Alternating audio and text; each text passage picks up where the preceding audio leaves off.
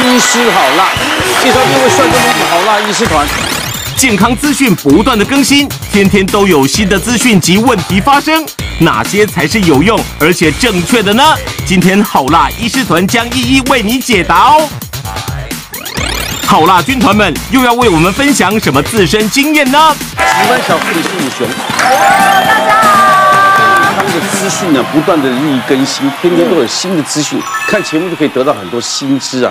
过去有很多认知的观念，大家都慢慢不正确。今天要来分享，还有哪些颠覆你的印象的研究？好，第一个就还蛮颠覆我。第一个是屁股大好处多，肥臀腿粗较健康。要怎么讲？以前人看媳妇一定是看。有听说要好像比较会生，要臀大，骨瘦如柴，嗯，对，你的孙子就觉得哇。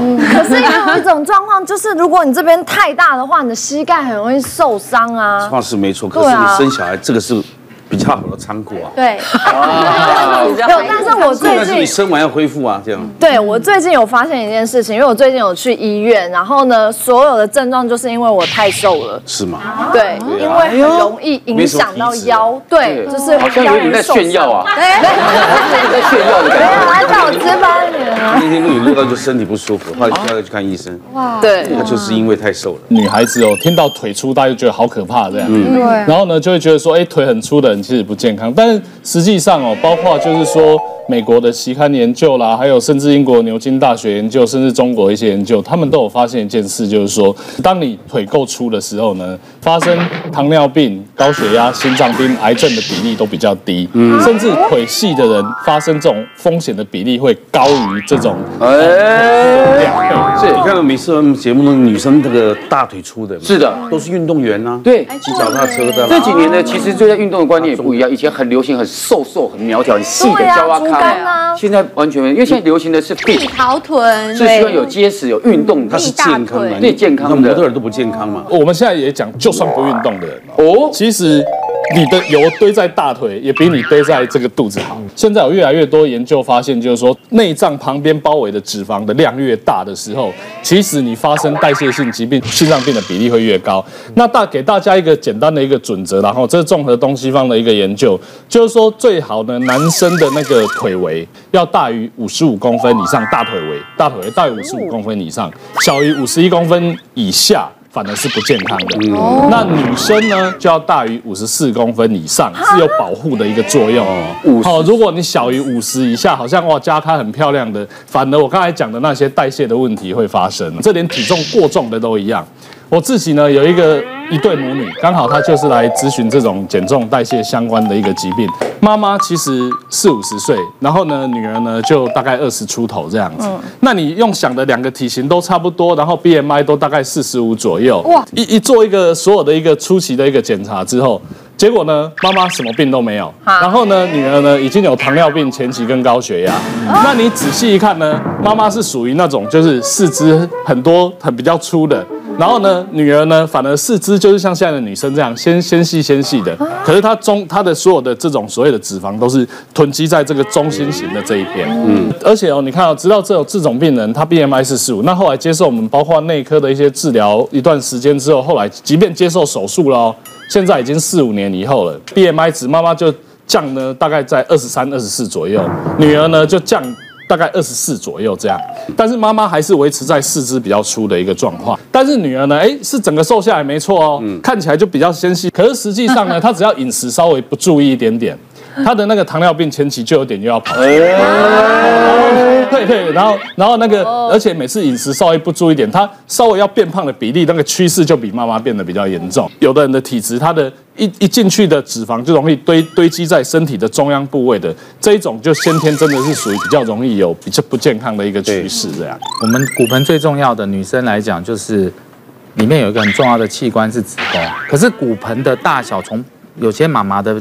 宽的地方来看，其实会跟生产是绝对有正相关的。嗯，所以一般来讲，一个女生的身高，你越高的人，骨盆一定会比较宽，这是一个比例的原则。哦、所以有些那个子小小的一个那种女生的话，哇，那你怀孕的时候，每次看到那种产检妈妈来，很小，又肚子尖的非常尖，哇，那种生产我们都会有挑战。哦，那我这边分享一个一个个案啊，就是她那时候来产检的时候，她个子来真的很小，娇小。然后大概只有一百四十多公分，哎，这女生非常娇小。后来就我说一直开始跟她讲，你体重一定要控制，要不然你会不好生。可是有的妈妈，你跟她讲，她不见得会真的听你的。然后慢慢慢慢到产检快要生了，到三八三九周，那时候超音波估已经估三千三、三千四。哇哇！那我想，哦，你这个有挑战。我说要不然我们就快到预产期来催生。然后后来就是她也愿意啊，因为她自己知道她那个肚子就是她每次来那个肚子像一张桌子放在前面，就可以放东西，那太大了。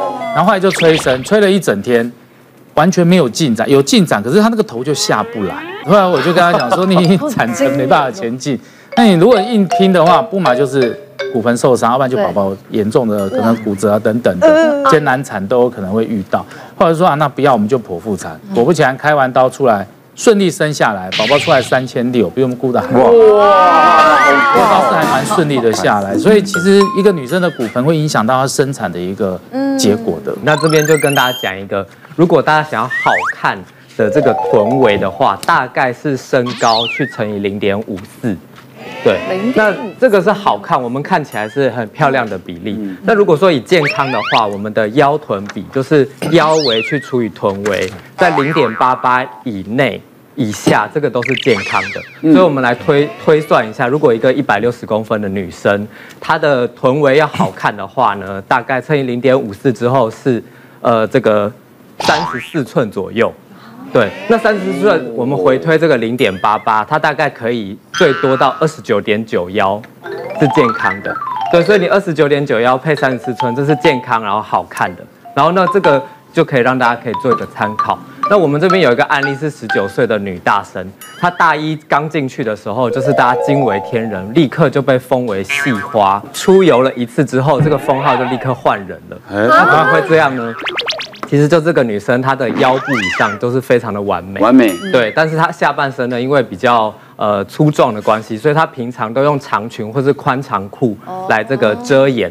但是去这个出游就是去海边嘛，穿了个短裤之后呢，就原形毕露。然后大家呢，从叫她细花女神，直接改成阿姆斯壮。好呀，很会取哦，好厉懂懂懂，好坏哦，对，超级坏。然后她整个就崩溃，想说我不当细花也没关系，但至少不要有这么难听的绰号。对啊。然后她就很痛苦，然后自己减肥。她是一百六十三公分，五十三公斤，其实还好，就是有点肉肉。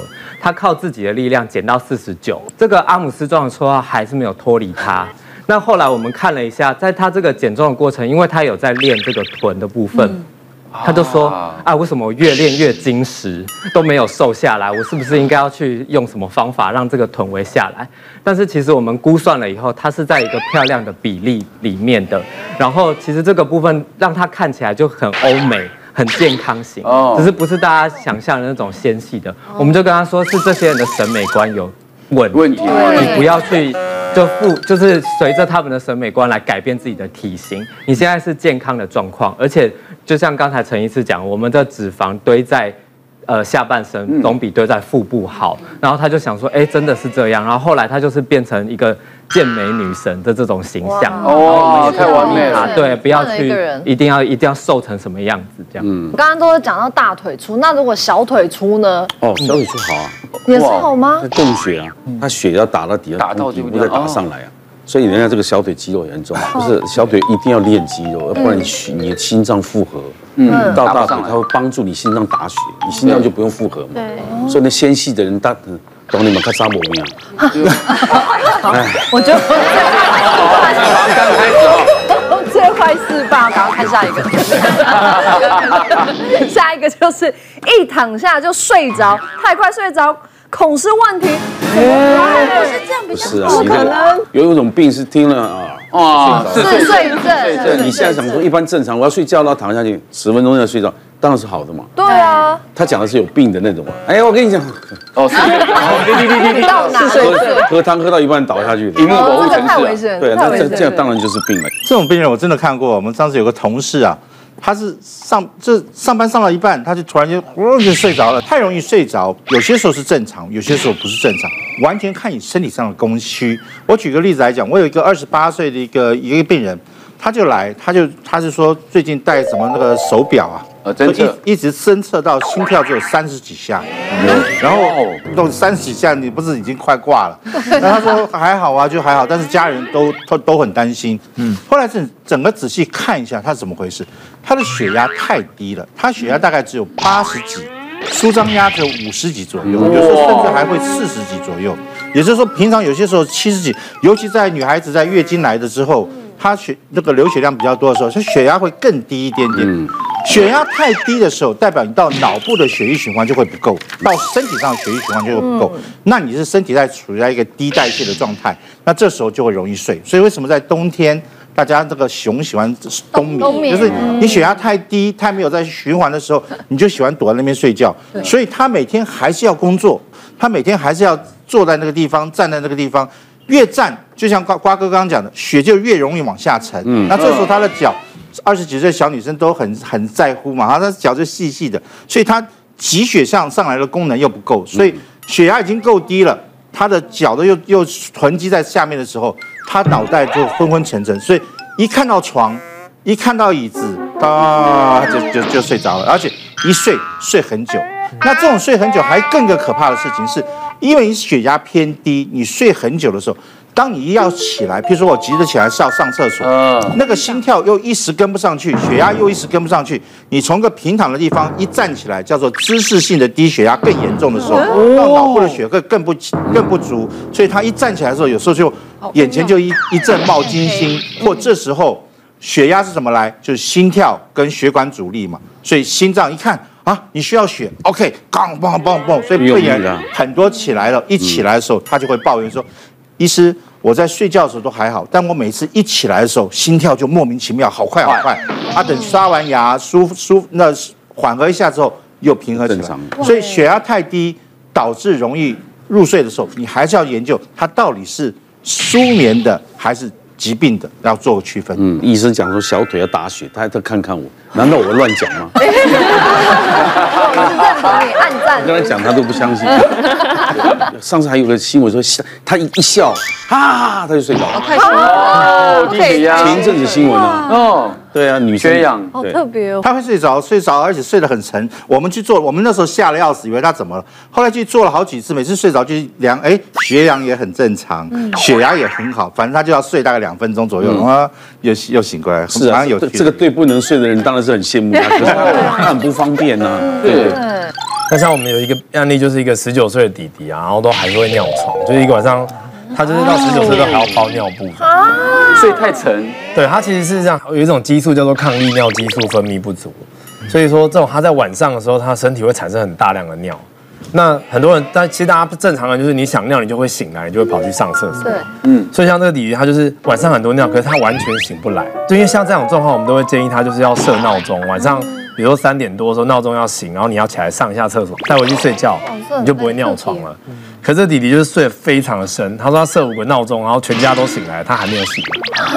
对，所以我们就是来之后，我们就没办法，因为就是成状况很奇怪，然后说我们就让他先吃药，然后请他回去设闹钟。结果过了一个礼拜，他妈来说不行，我们全家都失眠，可是他就是没有醒。就是后来就知道，就是牺牲他妈妈，就是他妈妈晚上的时候设闹钟把自己叫醒，然后再起来把他摇醒。然后逼他去尿尿，然后这个问题才改善。嗯，对，不然他晚上就是他包尿布之后，他还要放一个产褥垫，不然他们家的床会全部每天都要洗床单。哇，这样很难交女朋友哎。对，他出去就是会有点困扰，因为还是就睡浴缸好了。睡厕所。就是我五十多岁的一个女性，然后呢，她本身是乳癌第三期的一个状况，那她也手术也都处治疗好了，所以她在做化疗的时候，哎，我们都会定期按。回诊就做完第三次化疗的时候，我们约他回诊的时候，他的脸色就看起来不是很好，这样子。病人本身讲没什么事，说还好，他就只跟我讲一句说啊，以前不好睡，现在反而都比较好睡这样子。嗯，可是脸色毕竟不好看。然后后来他的家属又补了一句，就是说，哎，以前做完化疗之后休息一下，还一个礼拜之后，第二个礼拜、第三个礼拜之后，还可以到公司去看一看啊，上班这样子。啊，然后因为他是做文书，现在呢，就连出门都好像。呃，变得不太愿意出门，然后在家里睡觉时间就变得很长，然后我就跟他啊，算了，要不然抽一下肝机能。正常的这个肝机能是三十五，结果这一次一抽，他的肝机能就跑到三四百，那就很奇怪咯，因为感觉是一个肝炎的一个指数，当然就会去查说，哎，到底有什么问题？有没有 VC 肝呐？哦，甚至说说有些什么脂肪肝这些问题，哎，查也没有，一个礼拜后回诊，他的肝指数就跑到六七百。后来就变得很很奇怪，我们就只好赶快收住院，而且后面住院到后来呢，黄疸又开始跑出来，可是呢，会整个这种所谓的消化内科、肝胆内科也都找不出任何原因，后来也只好说，那要不然我先把化疗药停掉好了。隔了大概一个月，感觉上就好像稳在那一边，然后有稍微再往下掉，就掉到大概一两百这样子，然后后来再隔一个月掉到正常之后，就说要不然把后续的疗程再做完好了。嗯，结果再打一次之后。果然又发生同样的事情，可是这个很少见，因为一般如果说你刚打化疗就有问题的时候，打前一两次就会发生这个问题。嗯，他打到第三次才开始发发现这样的状况。那因为肝它笨笨的，他不会跟你说我很痛，我很不舒服。而很多病人又觉得说我打化疗累是正常的。那如果这个病人我们稍微轻忽一点，把它放着的话，他可能突然间就发生很厉害的一个药物性引起的一个肝炎，就跑到肝衰竭那边去。所以。当你如果说在接受某些治疗的时候，你突然发生有莫名其妙，哎，本来不好睡，会失眠，变得特别好睡，你也不要太高兴。你可能要觉得说，有没有可能内脏的一些问题，造成你开始有这种呃精神上比较差，而导致你容易入睡的一个状况。嗯，所以突然有一天好睡，还要发还要注意，还要下。对，因为因为这个状况就是你没有吃任何安眠药，你没做任何事，那你本来都不好睡，你突然变得很好睡，突然变好睡，这个就是要注意一下。所以我最近有时候睡着会躺下起来吃安眠药。好害怕，那你还是不好睡啊？怎么突然睡着了？赶快起来！忽然感觉到太好太顺了，就太顺了。这突然好睡也要注意到，嗯，如果要好睡，应该要出去晒晒太阳，对，对，多运动。那个白天晒哦会很累，会长发现，对不对？接下来就是这个。运动越多越好吗？练太多更伤身，这肯定的。对，练的超过那一定是很有感。好像兰博老师在大集合里面游戏，大家都是赞美他，他回去狂练了。他应该没有停过练习吧？不是，他以前对打棒球一窍不通啊，现在可以防守的范围很大。因为每次瓜哥给的奖金都很高啊。我们执着不是运动，执着是瓜哥给的奖金啊。哇，这让我们很感动，就是因为这种年龄跟他比他小十岁的，他也同同台竞赛，他还还比人家更厉害。就是你有练过头的时候吗？哦，我其实我现在每一天都练过头啊，因为我们其实工，因为我的工作跟大家报告一下，我的工作是教跳舞嘛，对。不对？教跳舞，我们其实我们流行舞蹈有很重要的叫节奏，对，节奏对我们很重要，很少人走路会这样吧？那可不好意思，我们走路就是那个是黑人，对，因为我们听到，其实我们很痛苦，我们有时候走在东区或走在一些所谓商业的这个街道上。他都会放不同的音乐，然后你看我们身体从小到大就会莫名说摇滚的，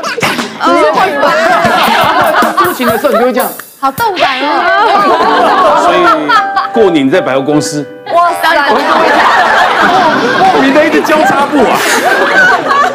所以就是我们身体已经其实会一直反应，然后包含跟大家举例说，我们教的是节奏嘛。对。一般流行，一般的人在跳舞的过程中，他没有节奏感。嗯。为什么？因为他不习惯把一个动作重复做。嗯。相对的，就代表说，我们每次教一个动作，我们要一直重复做。对。所以一堂课如果一小时、两小时，甚至有时候连续接下来，我一天平均大概的工作量大概不开玩笑的，我那时候觉得我很，其实我很像门诊医师。啊，一点到三点是这位歌手，三点到五点是另外一位歌手，然后就五点啊，我到一一天要跳。八个小时到十个钟头，哇！而且还编排不同的舞。对，但是有一些是编排，编排我觉得还好，上课才恐怖。哦，上课有时候你要教那种不会跳舞的人要有律动，你的膝盖就要一动，对，你的膝盖，所以我一天可能要动几百次，我可能一个小时就上线。所以你也有那种大家学跳舞那种课嘛，对不对？是，我也有上那样的课，所以我的训练量其实是比较高。然后有一阵子我就是有点觉得我的膝盖，因为我们常常这样弯曲，我们正常是这样弯曲，对。有一阵子我发现我的膝盖。弯曲不下去，就是有点肿，我这边有点肿。那我想说，因为我又喜欢，就像高哥讲的，我也喜欢运动跟打棒球。那打棒球，大家大家知道，有时候练量，它旋转的那个量，打击的时候旋转那个量，然后一直着重在你的右膝盖，右膝盖。然后我就转转转，我就发现有一天我发现，哎，我左边弯下去 OK，我右边弯不下去。哎呦，我就想说啊，我去看医生好了。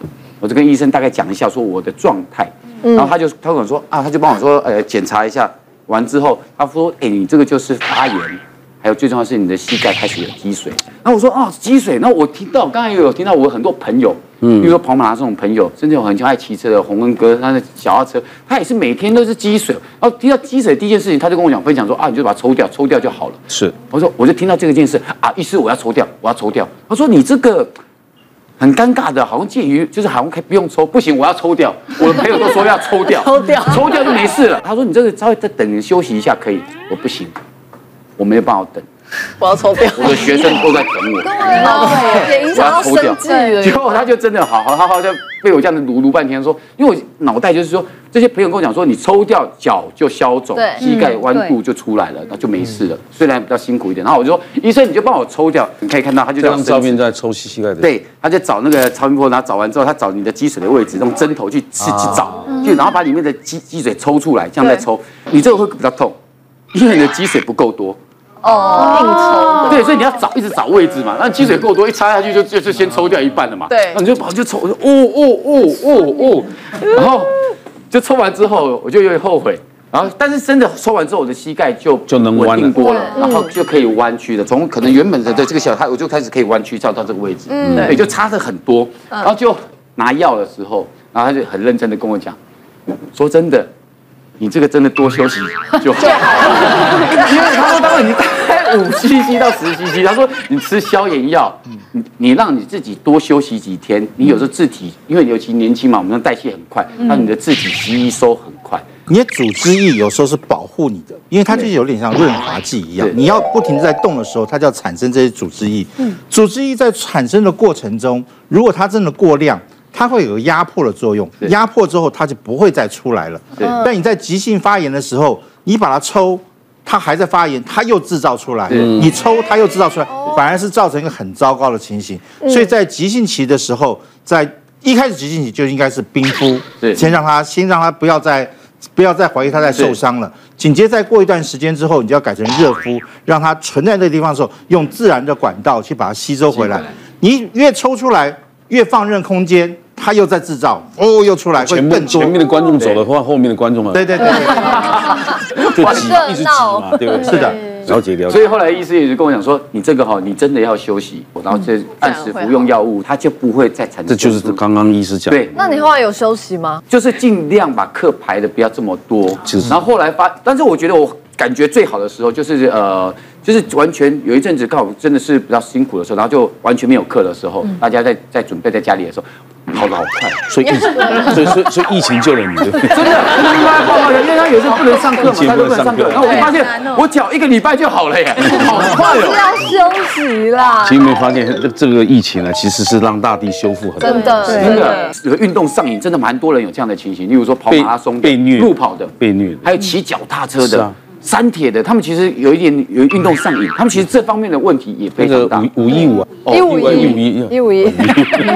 一五 开始是，他就是疯狂的啊。对，就开始很容易有这样的状态出现。对对，现在的临床上的病人，我们都很多生不出小孩，他会来做这样的检查，因为台北市政府有那个祝你好运的检查，那我们门诊如果他结完婚，他是想说要生小孩，那反正有补助嘛，他们就来做检查。以前检查大部分女生结构复杂，大部分都在女生比较常见。我们都说啊，男生不可能有问题啊。最近这一年来，就是常常验都，哎，女生都没事，他男生都有问题。哎，他的精虫数量有的比较少。我们我们一 cc 哦，大概是一千五百万只。对，那那还有活动力，大家都可以到六十七十，还有那个精子的形状。可是最近验出来的精虫，不马就不动，活动率在只剩百分之十，都死翘翘在前面，你看 都不动了。对，就是完全都不动，要不然就是断尾巴啦、断头，那个精虫形状都不对了。然后就觉得奇怪，哎，第一个没有什么感觉。那通常我们会跟他讲说，哎，至少还有精虫，那还有机会，我们只要一直打针就可以了。可是你怎么就跟以前报都不大像？那你就会问他，你有什么？不好的习惯，做什么样性质的工作啊？我是一个体育老师，哎，做运动的怎么可能？阳光运动对，都完全没有。可是我都会上健身房，对，他就是会很剧烈的运动，然后他喜欢练肌肉。第一个个案这样过去，我说那你可能呃，我们是蛮没关系，男男子三三个月不完，因为精子一百二十天会有那个再制造一次，三个月后再来重抽。对，就是类似像这样再来再来复仇嘛，后来又来了，也也是不同队，诶，也是验出来男生有问题。我现在就比较有谱了。你是做什么工作啊？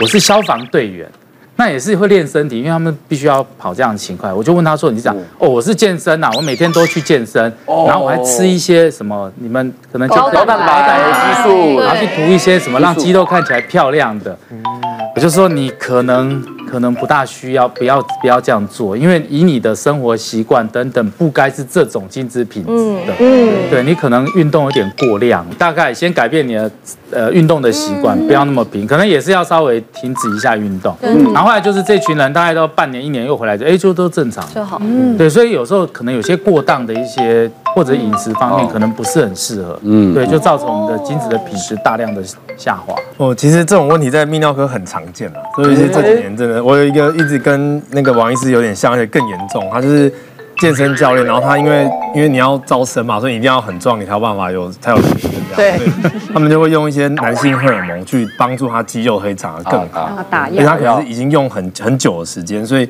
他来的时候是呃完全没有精虫，就是更严重。我们都会做一些基本检查，就摸一下睾丸的大小啊，这样子。然后我们正常人睾丸大小大概跟鸡蛋差不多大。可是那个教练他大概跟烟唇蛋差不多，就很小，很小。然后就我一问之下才发现，他就是长期有在用。那因为你长期在用啊，你的睾丸就觉得，哎，我男性荷尔蒙很够，他会停止制造男性荷尔蒙，所以你反而会变成没有精虫，然后呃，你的你荷尔蒙都要靠外来给。所以你说那个练健身的打那些针都会这样？其实对，都会这样，打久了会这样。那女生打会影响她的子宫吗？女生不能打男性荷尔蒙，会会。就那女生练有有，她有打特别什么运动？对，呃，女生的对，如果有一些女生的运动员，她要打的是她打男性荷尔蒙，她也会练得很壮，但是可能会造成更多妇女的问题，嗯、对吗？这几年也有一些比赛是讲求是天然，他们说天然，你不能打药，天然太难练，对，太难练，对，尤其是女生，女生的难度大概是男生健身的十倍，但是他们追逐就是很追逐，对。哦，每天追逐那个肌肉，别人看就很奇怪。他真的啊，他觉得有时候后来开车之后，开车他们那些健身的开车都不用倒车档，直接下来用扳子。太厉害了！太浪费了，我们两个少了机会就要扳了。对，说不定有一天我有一天我们退休过两看到我们变这样。不会不会对啊，也也其实像这样子练过头哦，其实除了生生那个不孕之外，有时候可能会有勃起功能的问题哦。哎，因为大家都想说，哎，我练很壮，是不是就性能力可能很强？真的。但实际上，我们有遇过一个例子，是也是那种职业健身员，就是他是好像是有比过不知道大专杯，还比过那种全美比赛的冠军。他其实是他有没有用，我是问他，他是说没有啦。那反正我们假设他真的都没有，嗯，然后他还练得很壮。可是他就说，他有一阵就突然慢慢出现，就是想要呃性行为的时候，就是力不从心，然后甚至也他看一些呃 A 片啊什么的都没有，都硬不起来这样。哇！后来把它验，发现他男性荷尔蒙也是有偏低，就是他不是很严重的低，但是就是因为我们正常人的数值大概是三左右，或是三百，看你的单位，他大概是三百出头，或是有时候会抽是两百九十几，就是稍微偏低。那我们后来有去查说为什么会有这样的状况啊？其实这个就是。当你练到很壮的时候，你身体会把一些能源就是收到你的肌肉去，反而会让你比较生殖系统没有用，它会让它 shut down。嗯，有一些有点像有一些女性的运动员，她练过头的时候会停经。哦，男生也会练过头的时候低的嘛，对，你的体脂比例太低，然后你的整个 energy 都到你的肌肉去的时候，你的生殖系统会暂停使用。嗯，对，所以会出现这样的问题。所以我就建议遇到这种状况，其实还是要好好做适度的休息啊，就是还是不要练过头。但是各位请健身教练的时候，不要害怕说，我会不会练成像他那样？不可能，不可能，那个练几千个小时之后，真的，你不要害怕了。一有点激动，老师我不行，我怕练成这样好好客，讲可不可以？教练都还很难，成为客家人好客会快一点。今天跟兰博老师学会以后，查房子就哎，这样太好，有点 tempo，开玩笑。哇，其实运动是真的很被重要的一件事情，尤在尤其在我们心脏血管科里面，循环是非常重要的。对，但是选择错误时间的运动又是非常伤害。我有个二十六岁的男孩子哈，好不容易当完兵，找到个银行的工作啊，战战兢兢进去。银行这有时候要算得很精准，那有些时候你虽然是排十二点钟吃午餐，但你十一点五十分的时候来了客人了，你帮他一服务。哇！一下拖过时间，你休息的时间变很少，所以有些时候他中午就索性然就不吃啊，继续下午再弄完，弄完以后再算账结账。时间一到，我要运动，所以七点多也没也没吃中餐，也没吃晚餐，就冲到运动中心去，哇开始啊这个脚踏车、跑步，然后因为要有氧啊，因为他准备要去参加马拉松赛事。终有一天不小心跑跑跑，砰当一下就摔下去了。哇！好，摔下去昏昏昏厥过去，送到急诊室，一看，哇，横纹肌溶解，这个血糖太低，啊，电解质失平衡，就有点像那个中暑、热衰竭那种这种现象。那为什么会这样的情形？也就是跟大家讲说，身体是跟着太阳行星在作作用。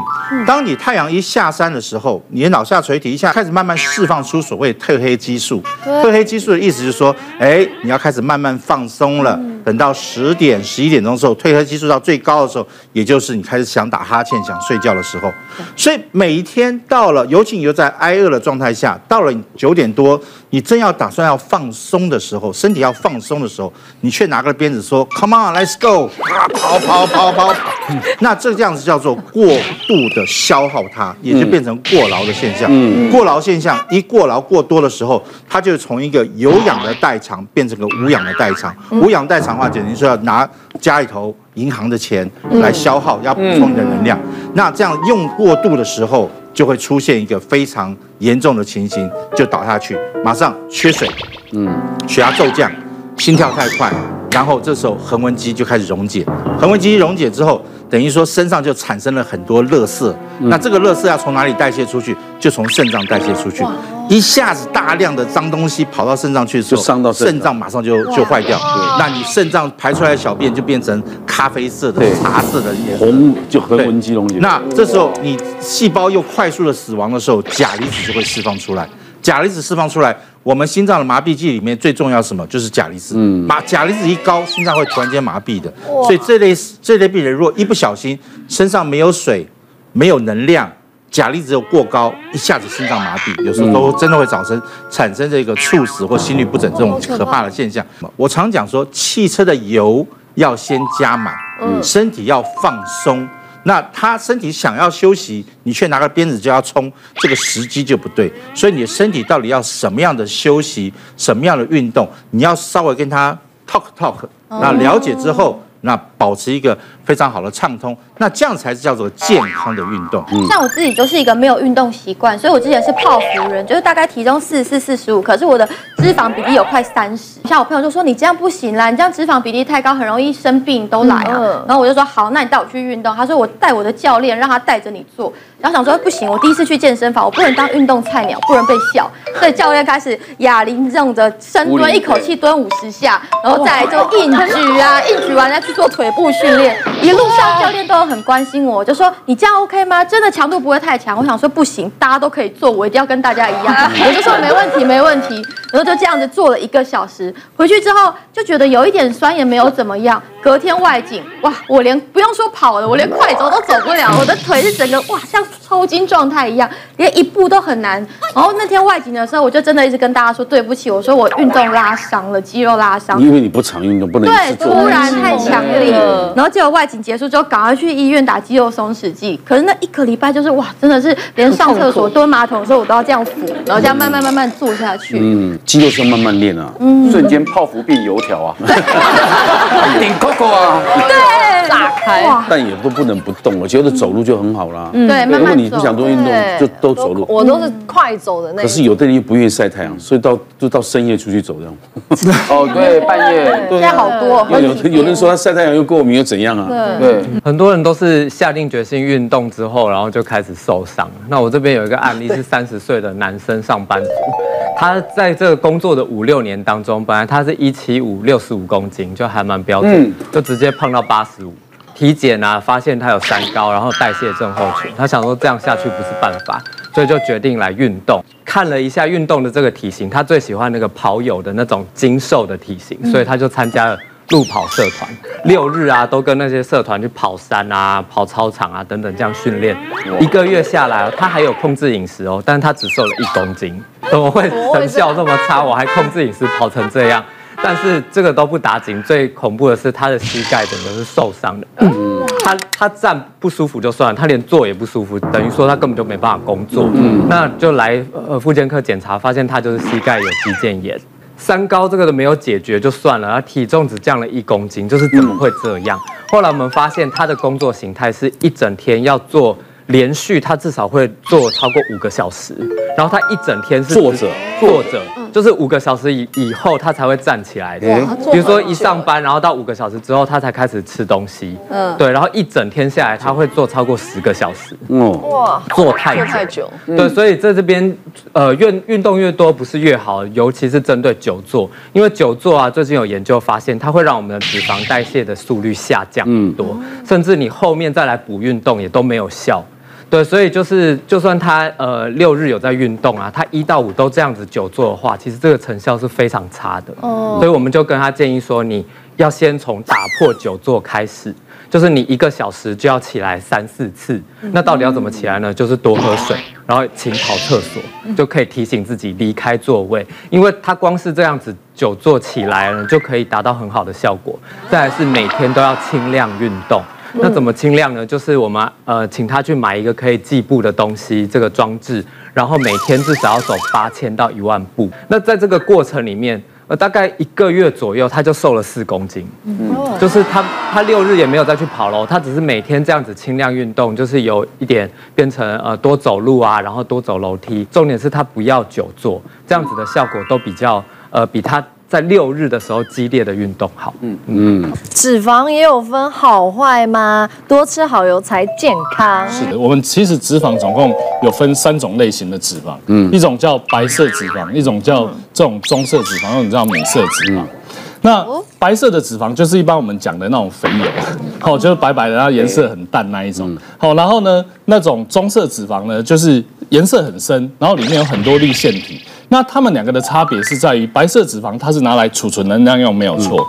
那但是它本身在燃烧这个呃能量的呃这个效果很差。嗯。那棕色脂肪呢，本身里面有很多粒线体，它本身除了很会燃烧自己外，它也很会叫白色脂肪要燃烧。嗯。所以我棕色脂肪的比例要远大于这个白色的，我才会比较健康。嗯。那中间比如说有人棕色有一段时间不太运动的时候，它这些棕色脂肪慢慢会转化成白色。那运动才会产生棕色的。对，我我现在。举一个最简单的例子，我们看呃那种所谓的呃外国的那种像呃摔跤的那种选手，嗯、你会发现他身体不是像李小龙那种很结实，嗯、你都会发现他是很粗粗的。然后，但是你又觉得他又是结实，可是你要讲他是那种健美的肌肉又说不上来。嗯、其实他们那一层就是棕色的脂肪。嗯、那为什么摔跤选手要练到？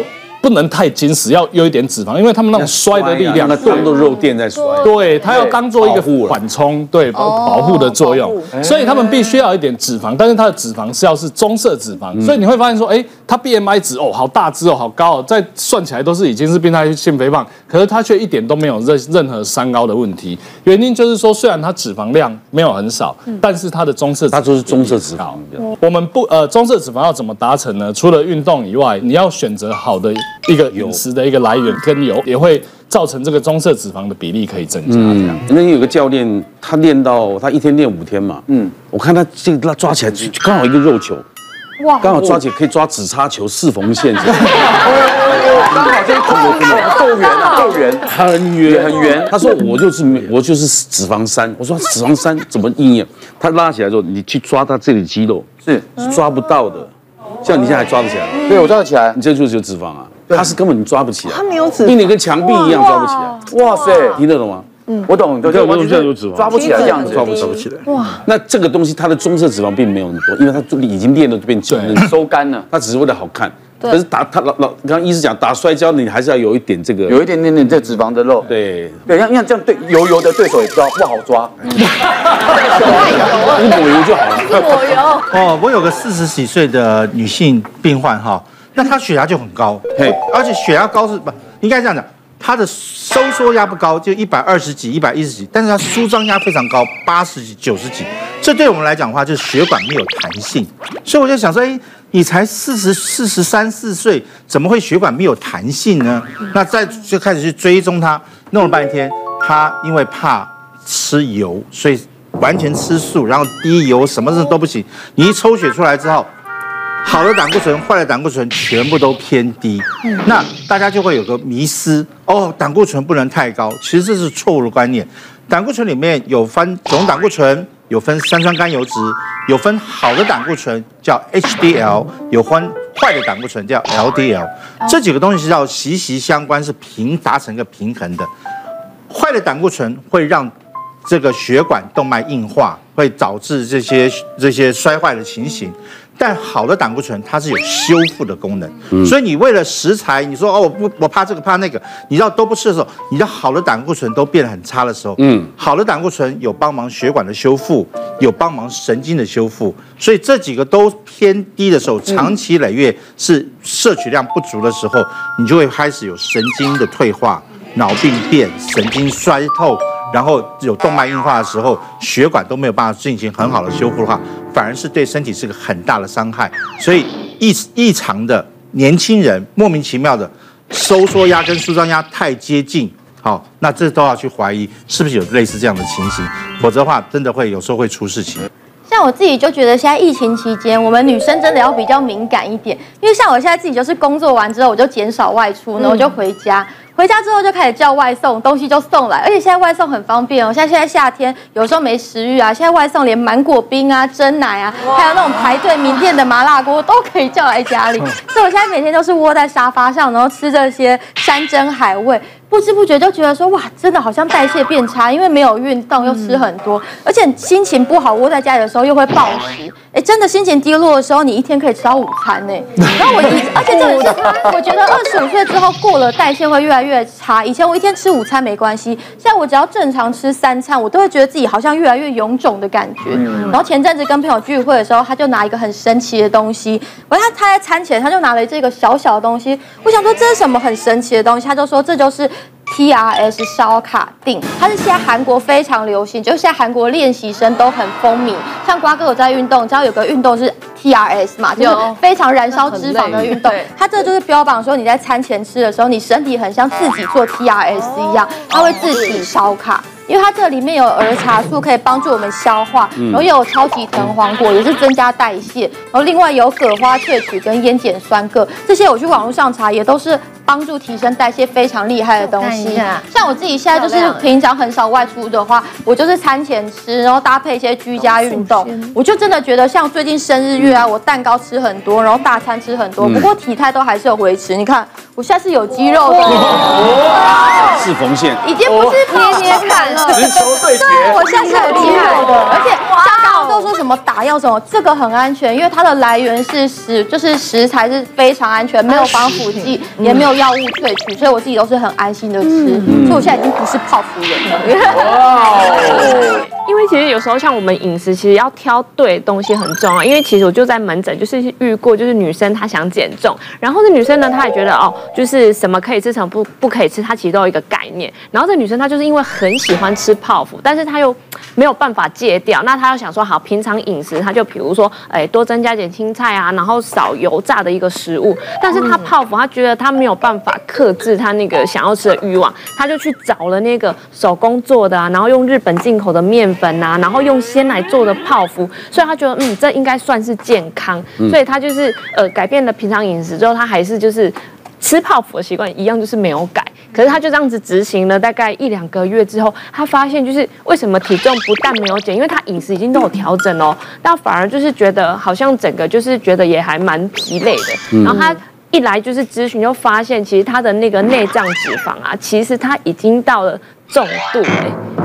重度是重度哦，所以你看，它其实没有到过胖，它就是微胖而已。但是它是重度的一个脂肪，就表示说它前面吃的东西全部都是不好的油脂。那现在呢，他虽然跟我说它是用鲜奶做的，但是不要忘记它里面还是鲜奶油，它不是真的鲜奶。所以其实挑对好油就真的很重要，就是很容易就是变成就是弄错的话，反而会让身体更多负担。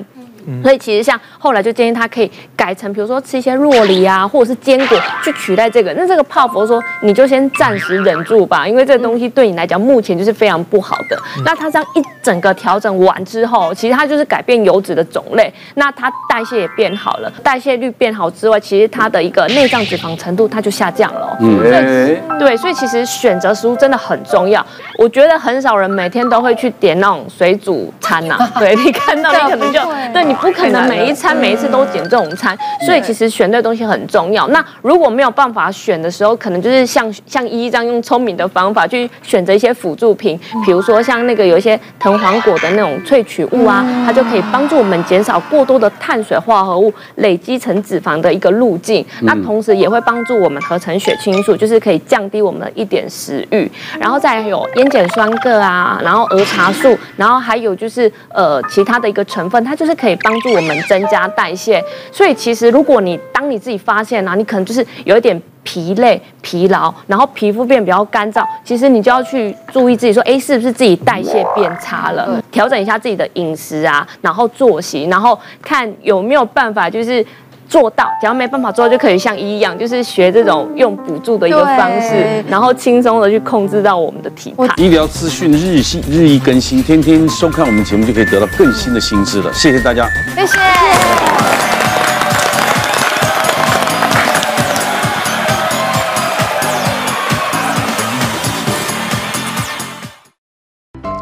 谢谢大家对好辣医师们的支持，记得订阅医师好辣 YouTube 频道，还有。按下铃铛，收看最优质的内容哦。